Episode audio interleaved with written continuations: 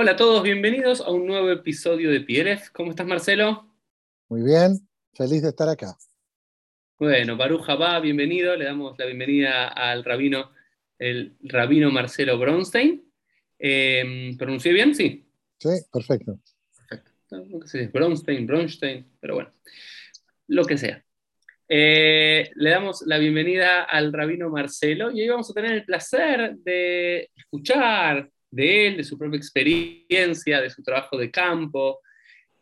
Algo que no escuchamos comúnmente, quizás no tanto en Latinoamérica, en los Estados Unidos es un poco más popular, podríamos decir, que es el mindfulness, pero el mindfulness judío. Una suerte de meditación. Después el rabino Marcelo nos va a contar un poquito más qué significa, cómo conectar esta idea de mindfulness con una cuota o una base en el judaísmo, pero de eso vamos a hablar hoy en este episodio. Pero antes que eso, Marcelo, siempre nos gusta que cada uno de los, nuestros invitados se pueda presentar desde su background, desde su lugar, para que conozcan los que nos están viendo y escuchando quién es quien nos habla y de dónde viene su Torah. Muchas gracias, muchas gracias. Aquí estoy entonces en, Costa Rica. Eh, vivo en una villa ecológica se llama eh, La Ecovilla en las montañas de Costa Rica. Es un proyecto muy hermoso. Eh, somos familias de 22 países, hay 42 casas y normalmente gente más joven que yo, que son entrepreneurs, que trabajan online, eh, pero que querían vivir una vida diferente.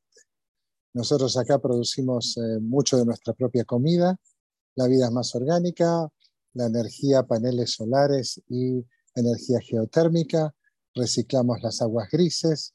Pues es una vida de, en contacto con la naturaleza. Este es mi jardín, ahí atrás normalmente hay monos, a veces por ahí nos van a distraer. Eh, ahí abajo hay un río de montaña del que bajamos y uno puede darse un baño en lo que era lo que se llama un, bosque primario. Eh, o sea, como Gan o sea, un paraíso mariposas, monos, esto, lo otro, es hermoso. Eh, y vivo acá con Karina, con mi esposa, eh, después de una trayectoria de vida comunitaria de 40 años. Yo empecé como eh, director de juventud de la comunidad Betel de Argentina durante 10 años. trabajé junto con Marshall. Marshall se retira, Marshall Mayer, que este es el aniversario de su muerte, dicho sea de paso. yo quedo también aparte como director de Mahaner Ramá en Argentina. Y junto a la vez que estuve haciendo eso, estudié en Israel, fue Shanat Akshara de Bnei Akiva, movimiento ortodoxo moderno. Eh, volví a la Argentina y estudié en el seminario al mismo tiempo que estudiaba psicología. Mejor dicho, estudiaba psicología y al mismo tiempo estudiaba en el seminario. Eh, me recibí de psicólogo clínico, hice dos posgrados en eh, trabajo con adolescentes y con familias y con niños. Y eh, al seminario mucho, mucha ascensión no le podía dar porque era la época que también aparte era no solamente seminarista, pero trabajaba en Betel, o sea, era demasiada actividad, no podía dedicarle mucho tiempo al seminario.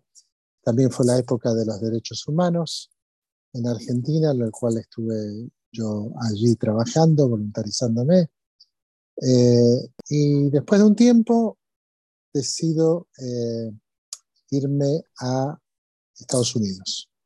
en Estados Unidos eh, decido terminar la, el, el estudio rabínico, porque yo todo esto ya era psicólogo y me iba muy bien. No podía trabajar part-time, estudiar part-time, decidí dejar todo y ir a Estados Unidos. Marshall Mayer se va a la Universidad de Judaísmo.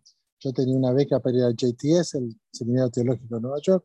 Me dice, venite conmigo a Los Ángeles, vamos. Y bueno, fuimos a Los Ángeles y eh, después me pasé al Hebrew Union College en Nueva York. O sea, yo estudié en los tres movimientos, ortodoxo, conservador y reformista. Puedo decir que conozco la plétora del pueblo judío. Siempre más o menos fui el mismo, pero por diferentes razones eh, anduve deambulando. Y estudié en Nueva York, donde me recibí en el Hebrew College. Eh, después de recibirme de rabino, viajamos a Chile, donde comencé una sinagoga en Santiago de Chile. Estuvimos seis años.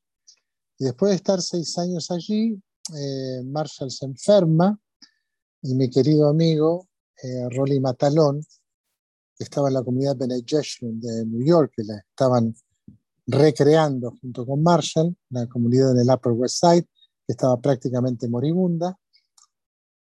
Me dice, Marcelo, vendrías a continuar juntos en la, tarea del maestro. Y, y bueno, fue una decisión difícil porque era muy feliz en Chile. Chile fue una experiencia muy hermosa de mi vida fue muy, muy difícil dejar, pero sentía que era lo que tenía que hacer. Y bueno, después eh, trabajé en, Chile, fueron seis años, en Betel como director de juventud en, fueron diez, y en Bene como senior rabbi fueron 25 años. Entonces, 25 años de trabajar, continuamos con la, la, tarea de Marshall y le dimos vueltas muchas veces con Rolly que éramos amigos, somos amigos desde la adolescencia, decía, hacemos cosas que, que Marshall estaría horrorizado. O sea, Marshall era una, una, persona que le gustaba la música clásica, los acordes, las, eh, las armonías, y nosotros éramos más del Shlomo Karlebach style, y, y, ¿no es cierto?, aplaudir y bailar, instituimos el baile en la sinagoga, y fue una tarea muy, muy, muy hermosa. Eh, y bueno, después de, esos 25 años, yo decido retirarme de la vida rabínica de púlpito y dedicarme a lo que me estoy dedicando, que tiene que ver con lo que hice en Nueva York. Yo ya en Chile, en Chile tuve un gran maestro en Chile, empecé con la meditación. Y yo empiezo en Chile con la meditación, muy interesante el que me introduce a la meditación, no era un místico, no era un meditador, era un profesor de física cuántica. O sea que yo me meto en la meditación a través de la física cuántica y fue un viaje extraordinario. Como psicólogo, para mí la física y la neurología son algo muy apasionantes. Y empiezo a descubrir este mundo.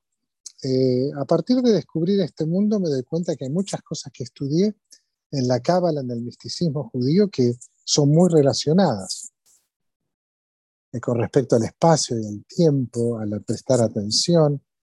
En esos momentos decido incursionar con gente que estaban haciendo esto dentro del mundo judío. Entonces, hubo un gran rabino en, Estados Unidos que falleció, que se llamó eh, Shlomo Karlebach. Entonces, eh, participé en el último retreat que Shlomo Karlebach hizo en Icar, donde Shlomo Karlebach era muy original, siempre juntaba lo que no se juntaba, desde su ortodoxia moderna totalmente irreverente. Entonces eh, estuve en Yakar, en Jerusalén, me acuerdo nos levantamos a las 5 de la mañana para hacer tai chi. Entonces imagínense ahí en Jerusalén haciendo tai chi con estos hasidim, eh, era muy divertido. Después tai chi y meditación, y después recién a las 8 uno desayunaba, uno llegaba muerto de hambre al desayuno. Y después eh, estudiábamos con él y hubo experiencias con Shlomo que eran increíbles. ¿En qué año fue? ¿En qué año fue esto?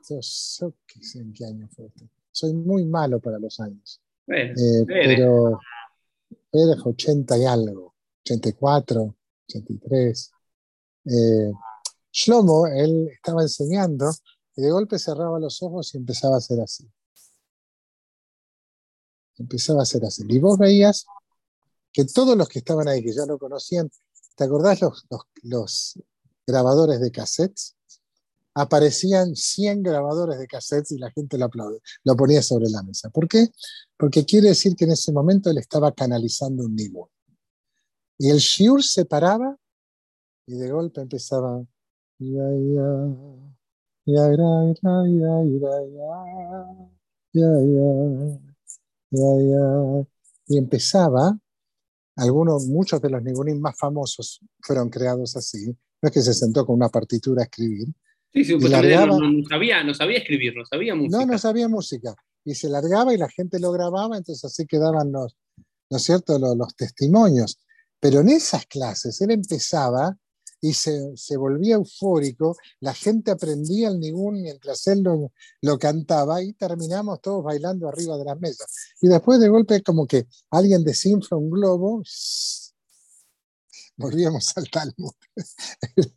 Era, una, era una, experiencia, una experiencia maravillosa.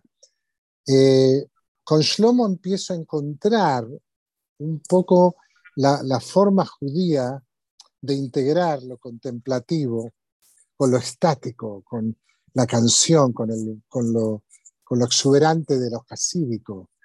Eh, luego, eh, ya cuando me voy a trabajar a Estados Unidos, a un salto acá, con Rolly, nos, después que se muere nuestro maestro, Marcel Meyer, sentimos que necesitamos un maestro.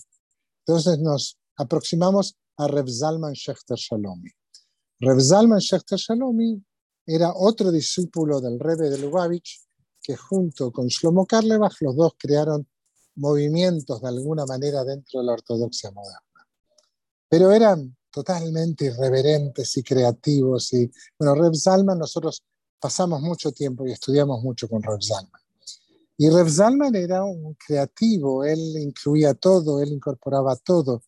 Entonces empiezan a pasar, a aparecer palabras dentro mío que yo ni sabía que existían dentro del diccionario, como itlaavut, it, itbodedut, itbodedut, que es estar perdido de alguna manera, irse en los pensamientos eh, y empezar a recuperar textos dentro de la tradición judía donde hablaban, como, ¿no es cierto?, Yaakov, que era Yoshevo Alim, que era alguien que se sentaba en la carpa, la Suach Basadeh, que salía a contemplar por los... De Itzhak, ¿no? Eh, de Itzhak, sí. perdón, sí. De que, que salía a contemplar por, eh, eh, por los campos. y uno empieza a juntar las cosas. Después empiezan a aparecer los, los estudios de la mística judía que nunca dejaron de... O sea, la, mística judía siempre produjo textos cualitativos y cuantitativos respecto a la meditación. Y hay eh, experiencias que hoy en día uno las mira y podrían ser consideradas como locas, como hacer meditaciones con el fuego, hacer meditaciones con los movimientos de la cabeza, con los nombres de Dios. Entonces existe una corriente contemplativa en el mundo judío que sale directamente desde el Tanaj de la Biblia. Lo que pasa que todo esto perdió porque ganó el racionalismo judío. ¿No es cierto? Se habla de la controversia entre Ramban y Rambam, entre Nachmanides y Maimónides en la Edad Media, donde realmente el que gana es el racionalismo de Maimónides, que es la base del sistema lágico que tenemos hoy en día, y como que el misticismo y la intuición queda es como un poquito de gestalt, un poquito para atrás y un poquito para adelante, ¿no es cierto? Queda un poquito más relegado, un poquito más relegado.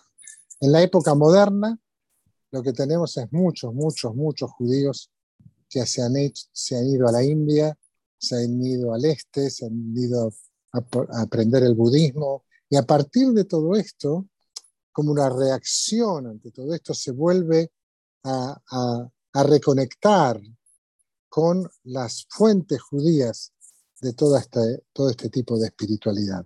Hay un libro muy hermoso que se llama The Jew in the Lotus, ¿no es cierto? El judío en el loto, eh, que relata, está, hecho, está escrito por eh, ¿Es Kabat-Zinn? No, perdón, Kabat-Zinn es eh, Roger Kamenetz.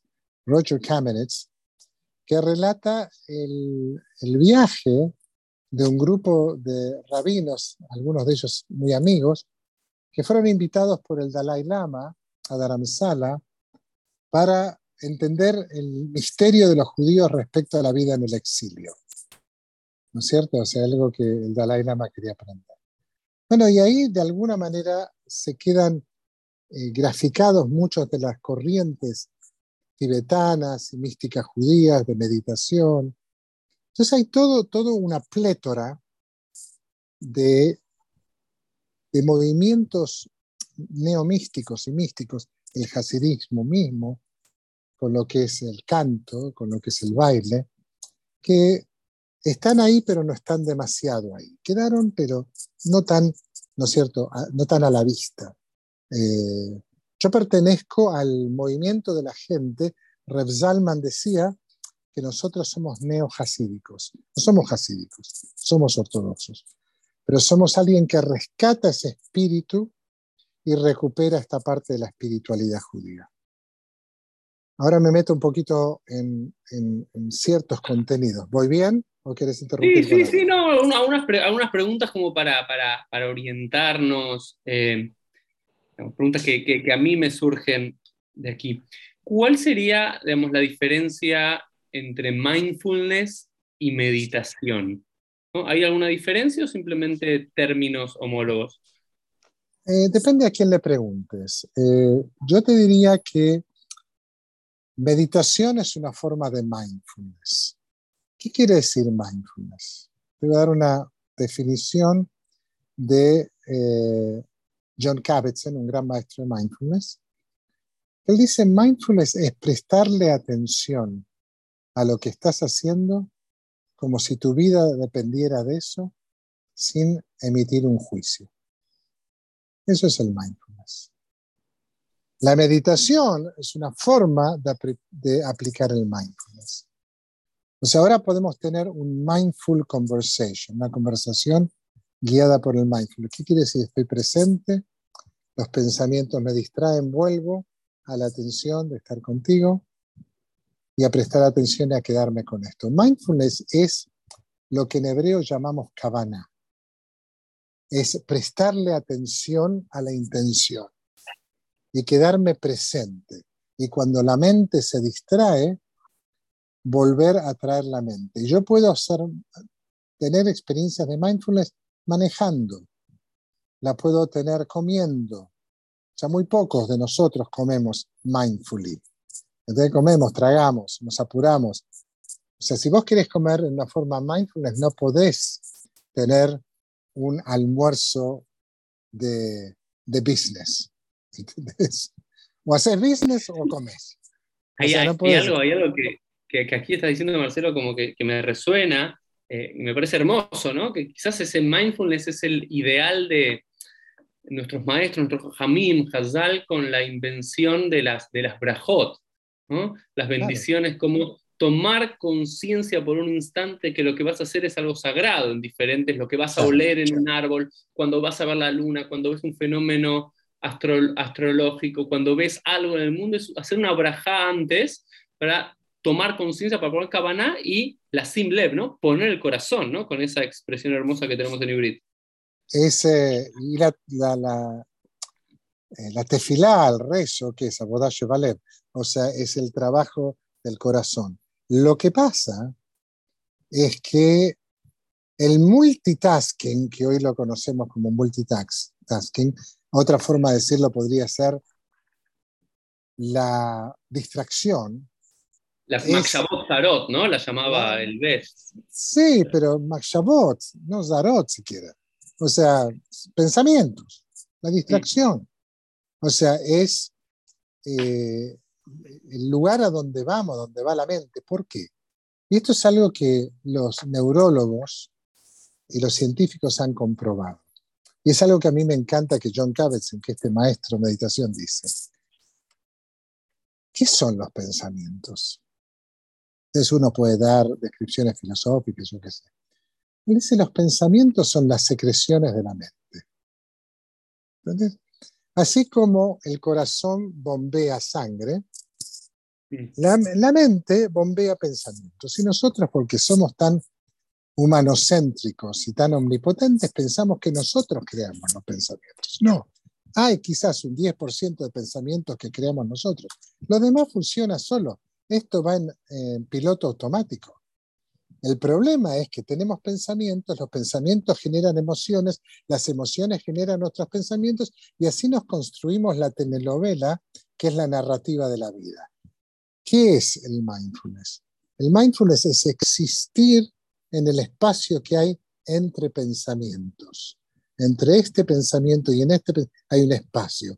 Yo lo llamo desde la mística judía el Beinash Mashot, estar en ese espacio entre. Entre los soles, ¿no? Entre el, entre el sol y la luna, entre ese lugar entre, misterioso.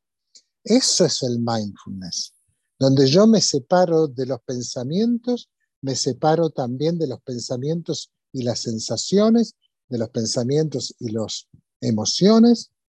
Entonces yo cierro los ojos y digo, ok, esto es de verdad un pensamiento. No es más que un pensamiento y como tal, es verdad como pensamiento, pero no es verdad. Es una emoción de verdad, pero no es verdad lo que me dice la emoción. Entonces es darle, es darle a, a lo que es el valor que es y no más. El problema es que nosotros en la vida que vivimos con el con el multitasking, haciendo yendo y viniendo, creamos una narrativa que está basada en la acción y la reacción. El mindfulness es tener la capacidad de decir no voy a reaccionar. Como dice el Salmo de Lejatu para ti el silencio es oración. Es sentarse en el silencio. Mira, Uri, yo hice muchas experiencias. Una de las que hice, que fue terrible, cuando empecé a meditar, ¿cierto? Con todo esto, hizo un retiro de silencio por 10 días. 10 días en silencio con un grupo de gente. No podías hablar, no podías mirar a los ojos, no podías leer, no podías escribir. 10 días. A los dos días pensé que me iba a matar. A los tres días pensé que iba a matar a alguien. Y después descubrí el silencio. Descubrí que el silencio es mucho más que la ausencia del ruido. El silencio es el lugar donde vive el alma. Y necesitamos silencio para escuchar el col de mamá de acá, el susurro del alma. Y para eso necesitamos silencio. Necesitamos separarnos de ese espacio. Y te hago, una, pregunta, te hago una pregunta, Marcelo. Me surgen preguntas. Yo voy a interrumpir. No soy bueno para, Dale, interrumpir, para esto. Eh, ¿Te costó después volver a hablar? ¿Sentías que era en, vano? No, porque a me, me, pasa a veces, te digo, en cosas, nunca tomé un retiro del silencio, no sé si lo haría eh, o en este momento, pero siento que a veces cuando estoy un par de horas solo acá en mi casa o en algún lado y de repente tengo que hablar con alguien, es como que me pesa el pecho para hablar y digo, es, es innecesario. Es una sensación que a veces me, me agarra. Porque limpiaste. ¿entendés? Voy a poner esto a cargar porque limpiaste, ¿entendés? Y uno necesita poder limpiar porque estamos saturados de ruido, estamos saturados de opiniones, saturados de información, saturados de videos, de, WhatsApp, de lo que sea. Entonces, en el silencio, nosotros decimos, ¿no es cierto?, en Rogené, en Kipur, en de Toque, Kol de Mamada que escucharemos el susurro del alma y es quizás la voz de Dios, quizás el interior. En una de mis eh, enseñanzas que yo digo, para poder escuchar ese, ese susurro del alma, lo primero que tenemos que hacer es callarnos la boca. Callate la boca de una vez. Y paramos la máquina y poder meterse adentro. Hay, un, hay una Mishnah que dice, Hasidim Rishonim, hay un etunim que ya ¿no es cierto? los piadosos primeros de la Mishnah, que no sabemos quién eran porque estamos hablando del siglo II, se quedaban en silencio, estaban parados en silencio una hora más o menos antes de decir el, el Shema. Yo durante un año y medio lo hice, no parado, pero sentado. Yo estuve, estaba con los tefilín, el talit, sentado en silencio, meditando para poder decir el Shema con toda la cabana de mierda. Y, fue increíble, fue increíble. ¿Y sentiste un Shema diferente al Shema? Totalmente. Digamos que podemos llamar ruti. A ver, porque hay, hay, algo también, ¿no es cierto? Que desde afuera y desde adentro de la comunidad judía a veces somos críticos o tratamos de pensar que transformamos la tefilá, alta se tefilá, keva el atajanunim, también dicen nuestros, nuestros maestros, y si vemos la mayoría de nosotros a nivel institucional y propio, hicimos la tefilá keva, yo me levanto a la mañana, abro el sidur, digo mis, mis teilim, digo el shma, digo las brajot, digo la mirá y lo cierro y sigo eh, en 20 minutos. Eh, lo transformé en algo fijo y no en una plegaria del corazón. Entonces, digamos, lo que buscaban estos Hasidim era llegar con, y sentís que el Shema es, y aparte estaba pensando que la primera palabra del Shema es escuchar. Entonces, ese silencio de una hora antes tenía que ver con, estoy, pensando, es algo que nunca había reflexionado, digamos. Claro, ese, eh, ahora te cuento algo que hacíamos con Rev Zalman, pero sí, o sea, eh, yo igualmente, yo amo la, el, el keva, lo que es la tefila fija, ¿no es cierto? Yo estudié en Yeshivot y me encantaba escuchar ahí todos murmurando. Ah, yo digo que no se entiende nada, pero hay toda una música muy, muy hermosa. Creo que hay lugar para los dos. En mi sinagoga en Estados Unidos, yo hacía el, servicio de mindfulness solamente una vez por mes. El resto era el, el el regular. Pero, viste, primero venían 25 personas, después 30, después 100, después 200, después 300. En el último Yom Kippur había 800 personas y tuve que cerrar las puertas porque no había más lugar en el lugar, ¿no es cierto?, que teníamos para hacerlo. Hay una búsqueda, hay una necesidad de conectarse. Eh, el Sidur en realidad no es un libro. El Sidur es una antología de rezos que dijo este, este, este, este, y nadie cortó nunca nada. Sí, pero no hay lugar para el silencio, no hay lugar para la claro, propia, no hay lugar para nada, está todo a, a, eso, a, eso me, a eso me refiero lo mismo que el Birkat Amazon. ¿Cuántas palabras hacen falta para decir gracias por la comida? ¿No es cierto? Y no termina nunca. Entiendo que a uno le gusta, ¿no es cierto? También lo, con toda la música en campamento, lo hacía. Eh, pero hay momentos donde uno dice, shake silencio, y me quedo. El mindfulness es prestarle atención a la intención, a la cabana, y quedarme ahí. Yo, por ejemplo, para que entiendas cómo se da esto judaicamente, yo todos los Shabbatot, el sábado a la mañana, hago online un Mindfulness, Jewish Mindfulness Experience. No lo llamo servicio porque no tengo Torah, porque no tengo, pero ¿qué es lo que hago? Es una hora y media, y en una hora y media por ahí hago tres rezos. Por ahí hago tres rezos. Y eh, me meto en ciertos elementos de la Torah, pero también desde un punto de vista existencial y desde un punto de vista de mindfulness. Todo es despacio, todo es lento, no hay ningún apuro, no hay, por, no hay que chequear, hice el Shema, hice esto, hice esto, no, estamos quietos. Te doy un, ejemplo de un ejercicio que hacíamos con Reb Zalman cuando nos juntábamos. Él decía, ¿qué es esto de Shema Israel? Escucha, oh Israel, Adonai nuestro Dios, Dios es uno. ¿Y qué es lo que tenemos que escuchar?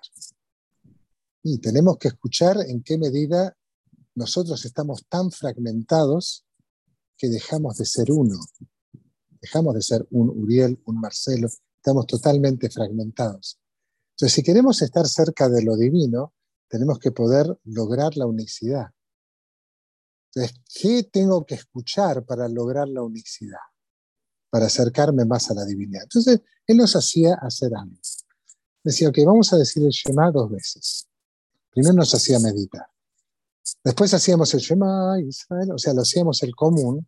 Y después decía, vamos a prestar la atención, después que termine el primer Shema, en ese lugar donde sentimos que podemos hacer un tikkun, una reparación de nuestra fragmentación. Algo que podemos elevar, que lo tenemos guardado, nuestra sonrisa, nuestro amor, nuestra generosidad, un tikkun alev, una reparación del alma. Fijémonos algo que podemos elevar. Una vez que lo tenemos, todos vamos a decir Shema, y en vez de decir Israel, pones tu nombre. Yo voy a decir Shema, Marcelo, Adonai. Es decir, no te escondas detrás de Israel. No te escondas detrás del grupo. ¿Qué es lo que Marcelo tiene que escuchar? ¿Qué es lo que Ariel tiene que escuchar?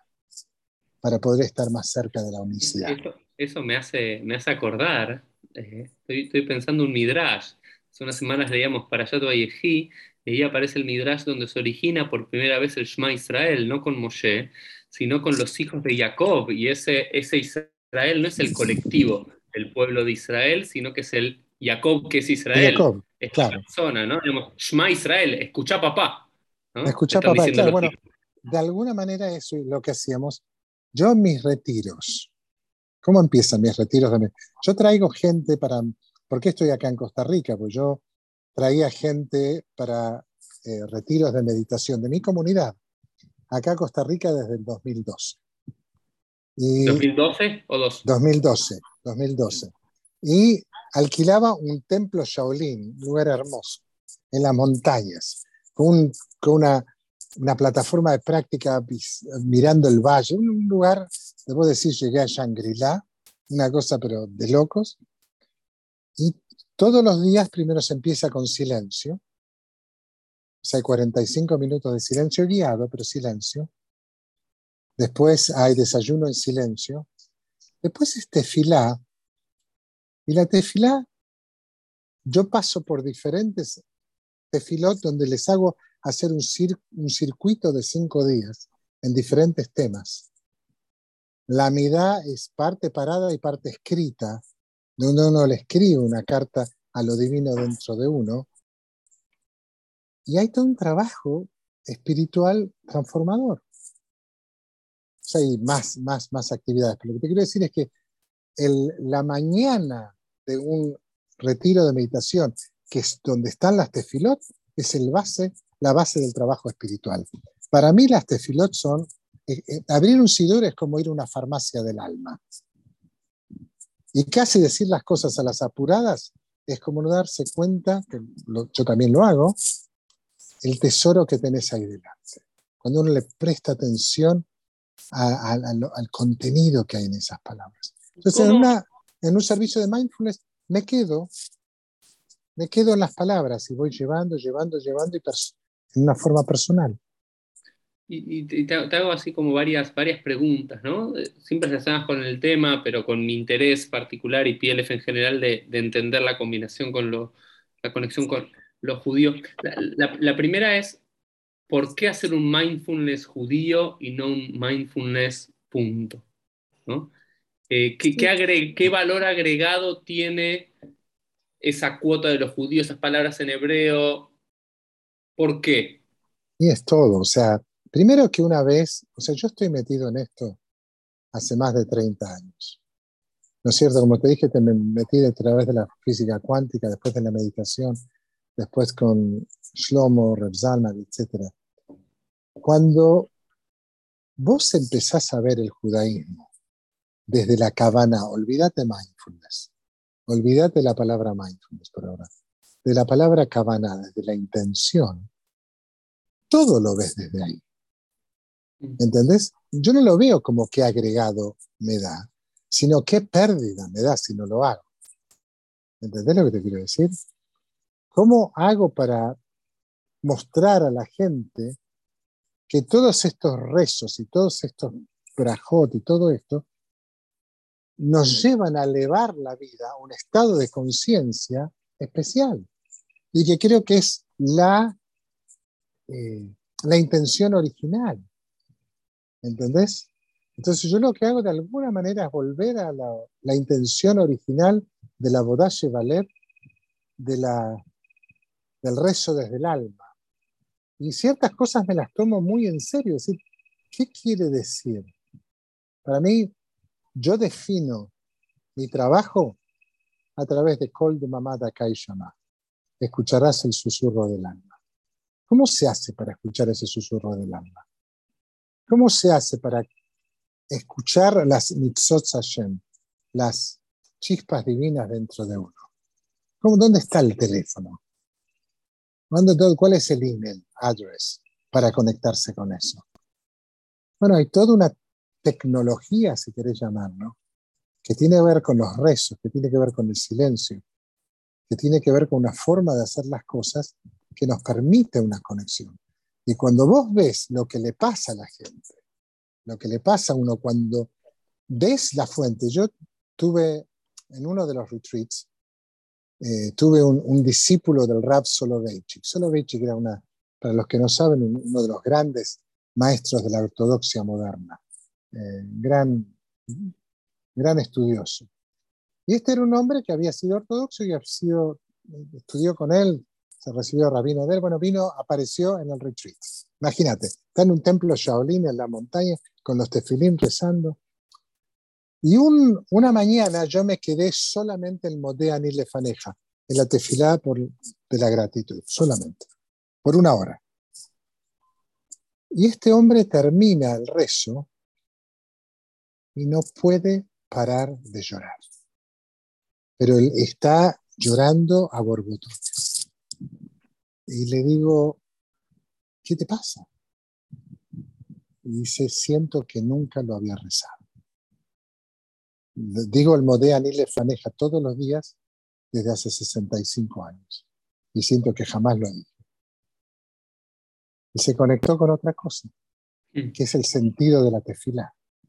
Entonces es encontrar una, una fuente de vida, Etz la maja Zekimba, es un árbol de vida, es una... Si uno le es prestarle atención, o sea, yo lo que estoy ofreciendo simplemente es prestarle atención al judaísmo. ¿Cómo, ¿Y cómo se hace, Marcelo, para hacer ese zoom, ese, punto medio, ese Derejamelech, el camino entre Keva y Kavaná? ¿no? entre lo fijo, lo ritual, lo completo, porque también te, hablo, te hago la pregunta a vos, pero para mí, digamos, digamos, lo hablo del corazón, como muchas veces también me pasa en la fila, como que muchos que venimos programados de cierta forma, de cumplir la fe y demás, tenemos la y de Jehová, ¿no? Tenemos como esta idea de cumplir con la obligación y bueno, hay que leer estos salmos, hay que hacer estas brajot y demás, pero a veces no tenemos todo el día, porque también quería decir esto, hay, muchos grupos hasídicos en particular que fueron fuertemente criticados por rebes hasídicos por vivir rezando. ¿Por qué? Porque no pueden solamente eh, hacerlo, no pueden saltearse partes de la fila porque sería en contra de la entonces para no hacerlo, pero con una idea de mindfulness están horas y horas en el Beta Knesset rezando. Eh, pero eso tampoco es vida, porque también tienes que estar a, bajar, tienes que ocuparte de tu mujer, tus hijos, tu vida, tu trabajo. Eh, no es la vida solamente rezar. Ahí vos dijiste la palabra mágica, ¿no es cierto? Que es el tema de la alhaja, que es la ley judía. No existe alhaja sin agadá. Agadá es el espíritu, es la narrativa, es lo que sostiene que, está, que no es alhaja, que no es la ley. Yo en estos momentos, Uri, me defino como un judío agádico, no como un judío lágico. ¿Qué quiere decir? La alajá es importante para mí. ¿No es cierto? La alajá es importante, pero la agadá está delante. La agadá está en, el, en la hornalla de adelante, la alajá está en la hornalla de atrás. Está en la hornalla de atrás también como para decir, ok, tengo que cumplir con esto y no lo estoy cumpliendo. Yo ya no estoy más en, ese, en esa carrera, donde siento que tengo que hacer esto, que tengo que hacer. No. Yo, por eso ni siquiera lo llamo un servicio lo que yo hago. Entonces, yo lo llamo una experiencia de Shabbat. Entonces, si alguien siente que un servicio tiene que cumplir con ciertas cosas, don't be with me, no, no estés conmigo. Mm. En esa experiencia agádica de la, del Lifnim Meshuratadin, del sentimiento, de la esencia, ese es el lugar donde yo habito. Me van a decir, no es cayer, me van a decir, no sos rabino, me van a decir todo esto, muchas cosas que me dijeron. Es una opinión, todo el mundo tiene derecho a sus opiniones. De igual, está bien, invito a todo el mundo a tener un poquito más de mentalidad abierta y un poquito más de amor, que, que uno haga y se reconexione, se relacione de la forma que pueda. Yo en estos momentos y no rechazo la alhaja. La tengo, la miro, la observo, la siento. No rechazo tampoco la forma, porque la forma me encanta y creo que es importante. Aparte porque yo tengo miedo que si yo hago esto, la gente va a querer que sentarse a respirar por una hora y decir el Shema, esa es parte de la tradición judía. Es parte de, una, de un puntito de la tradición judía, pero quiero que la gente también aprenda el resto de la, del SIDUR. Por eso hacíamos una sola vez por mes el mindfulness y las otras eh, lo que era. Entonces yo soy muy consciente de eso. En mi sinagoga, yo ahora no tengo una sinagoga, pero la gente que me sigue, muchos de ellos están conmigo por una hora y después se van a la sinagoga. ¿Entendés? O sea, esto es, eh, quiero llamarlo un tosefet, un agregado, la, la cabaná, eh, antes de, pero es el lugar donde yo habito. ¿Entendés? poder vivir ese mindfulness eh, fuera de la meditación en el día a día con todos los problemas eh, que hay, digamos, quizás ahí en una ecovilla en, en, Costa Rica es un poquito menos, pero aún así tenemos, tenemos problemas y demás. ¿Lográs, sentís que en tu vida personal lográs realmente conectarte con eso que decís y predicás en, en el día a día? Por momentos. Por momentos sí y por momentos no, como todos. ¿No es cierto? Yo sé, por otro lado, yo, yo era muy feliz en Nueva York. Mi comunidad era hermosa. Yo amaba a la gente con la que trabajaba. Pero si yo te diría por qué me fui, bueno, me fui porque ya 25 años es suficiente, ¿no es cierto? Eh, después de los sesenta y tantos, el momento también de salir.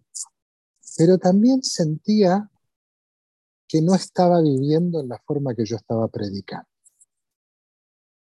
Que la vida en Nueva York es quizás muy parecida a Buenos Aires, pero peor. Es decir, no hay tiempo para nada, empieza a las 8 de la mañana, 7 de la mañana, hasta las 11 de la noche, o sea, no, no, no, no, era, no era vida. Yo dije, no, yo quiero vivir de otra forma y aparte para mí era muy importante vivir en la naturaleza. Yo amo la naturaleza. De alguna manera es como Rabbi Nachman de Bratslav, me, me, conecto mucho con él cuando él se iba a rezar al bosque. Yo lo hago a veces acá, también hago lo que él hacía. Entonces yo necesitaba vivir así. ¿Qué momentos me angustio? ¿Qué momentos me preocupo? ¿Qué momentos? Claro que sí. La gran diferencia, lo que, aparte soy psicólogo, ¿cierto? Y yo trabajo online, lo que yo hago, yo, o sea, mi trabajo en estos momentos es, yo veo gente terapéuticamente online eh, y, es interesante porque yo mezclo en lo que hago, lo hacía como rabino también. Yo como rabino era el psicólogo, ahora como psicólogo soy el rabino. Es decir, yo mezclo la espiritualidad judía, el mindfulness y la psicología en lo que hago. Y tengo gente que me ve que no son judíos. En estos momentos, interesantemente, tengo varias personas que son hindúes musulmanes, que están conmigo justamente porque soy rabino, porque saben que los voy a respetar en sus creencias, en ciertas cosas de las tradiciones familiares. Eh, entonces, todo, todo esto era para contestar qué es lo que pasa. Lo que trato de llegar, y a veces puedo, y a veces no puedo, porque no soy el Dalai Lama, ni soy un santo, ni mucho menos, es poder aproximarme a los dolores con ecuanimidad.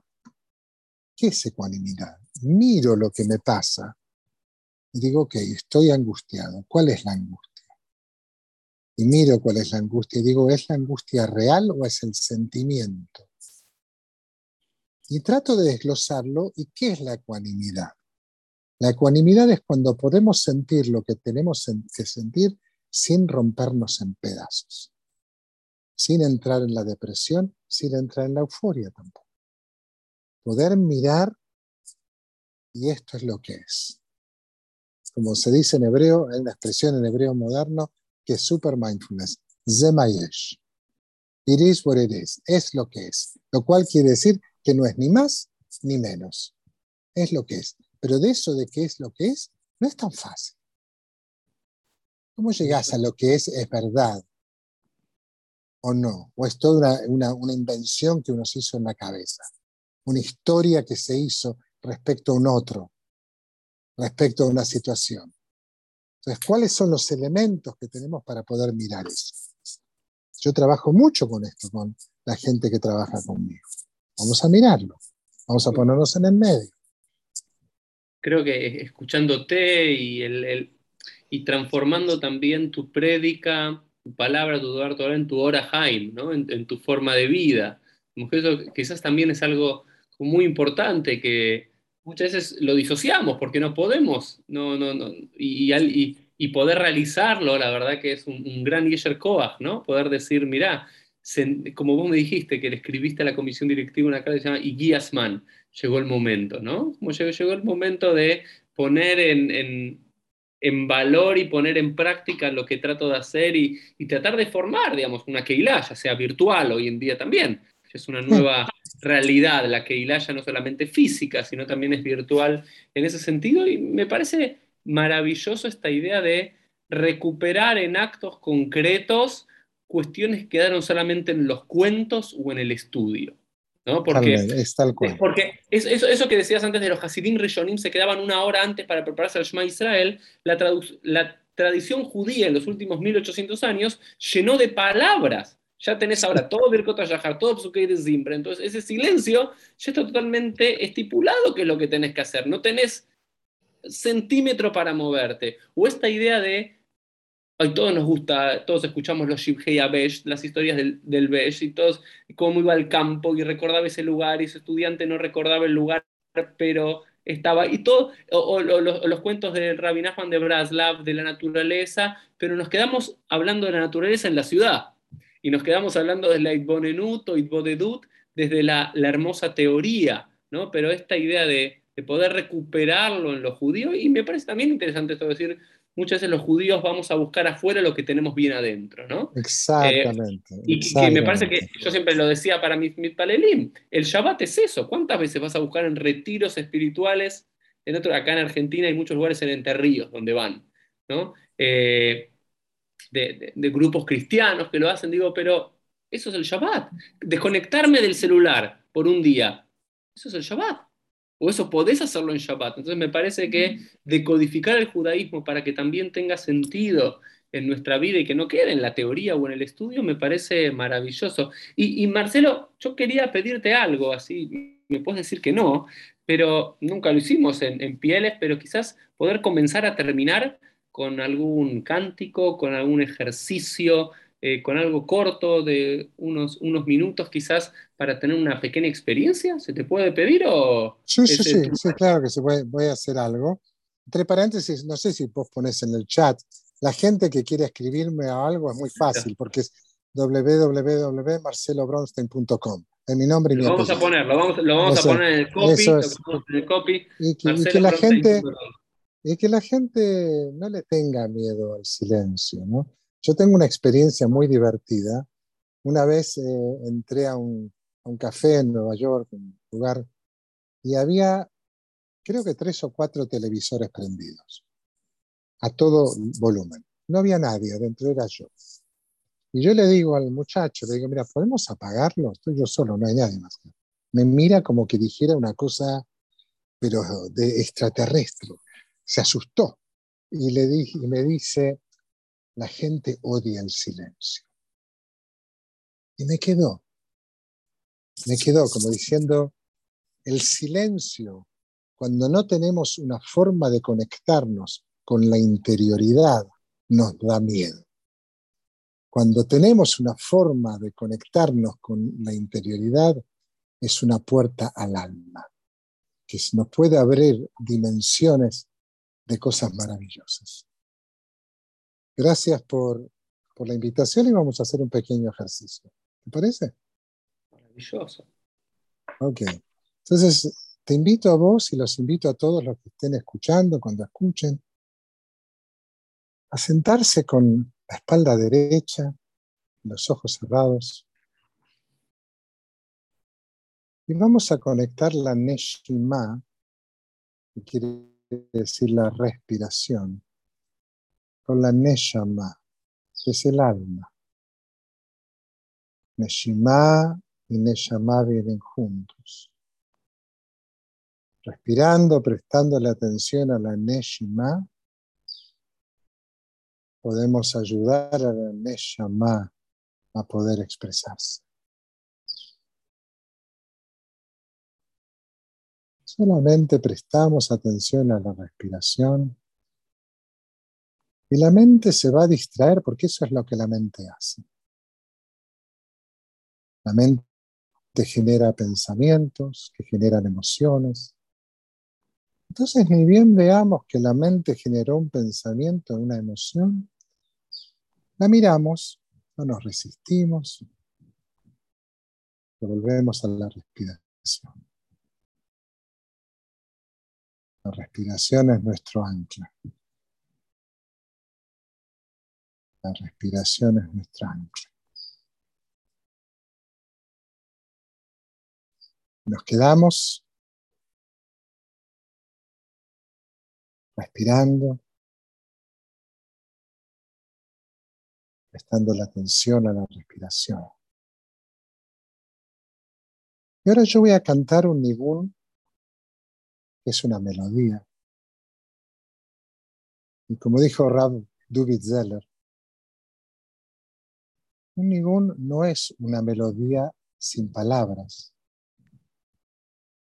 sino es una melodía en búsqueda de sus palabras. Yo los invito mientras respiramos, inclusive si conocen la melodía, no cantarla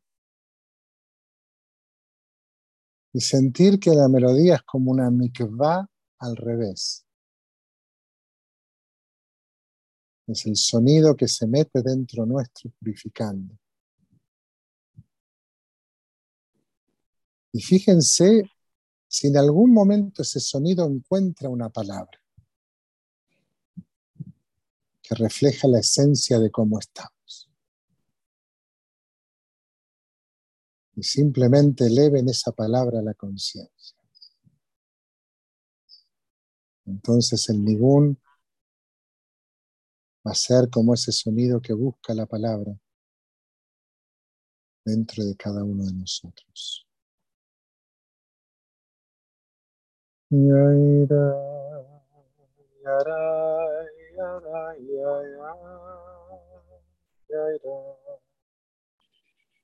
Yada, yada, yada, yada. yada,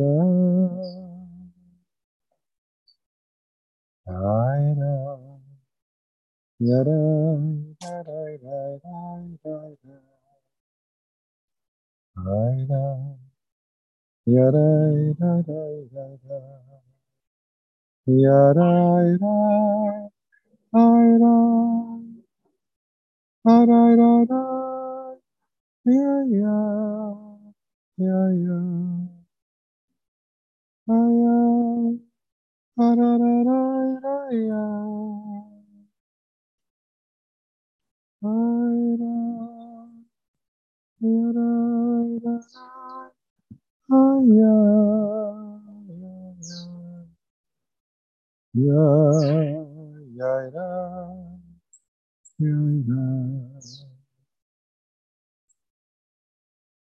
A la respiración. Nos quedamos en silencio por un minuto.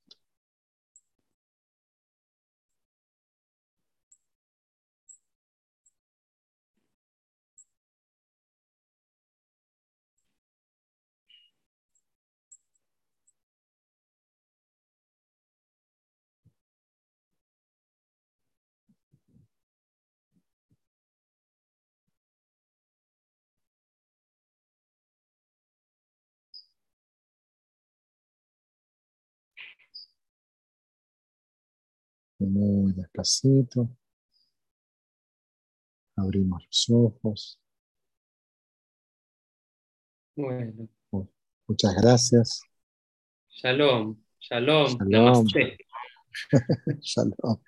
Nos vemos todos. para vos. Gracias, Marcelo, y nos vemos todos en un próximo episodio de Piel. Chau, chau. Chau, chau.